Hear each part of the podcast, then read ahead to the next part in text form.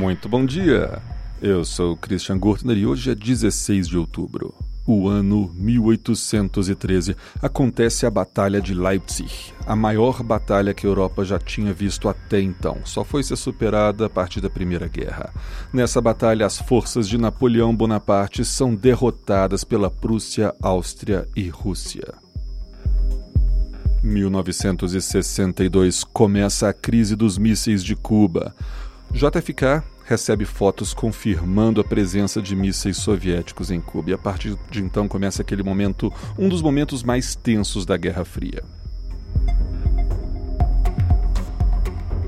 1854 nasce Oscar Wilde. Oscar Wilde, um dos mais famosos escritores da época, era um, um, um excêntrico e também um dos mais é, respeitados escritores quando se trata da habilidade de conversação, das, da dramaturgia e também de romance. Ele escreveu um romance que ficou famosíssimo, virou vários filmes nos dias de hoje, que é o Retrato de Dorian Gray.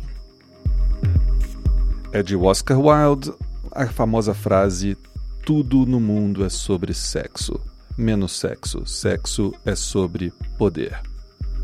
Essas foram as notícias de hoje. Eu sou o Christian todos os dias aqui com vocês, e esse é o Pretérito, um seu jornal de notícias do passado. Até amanhã.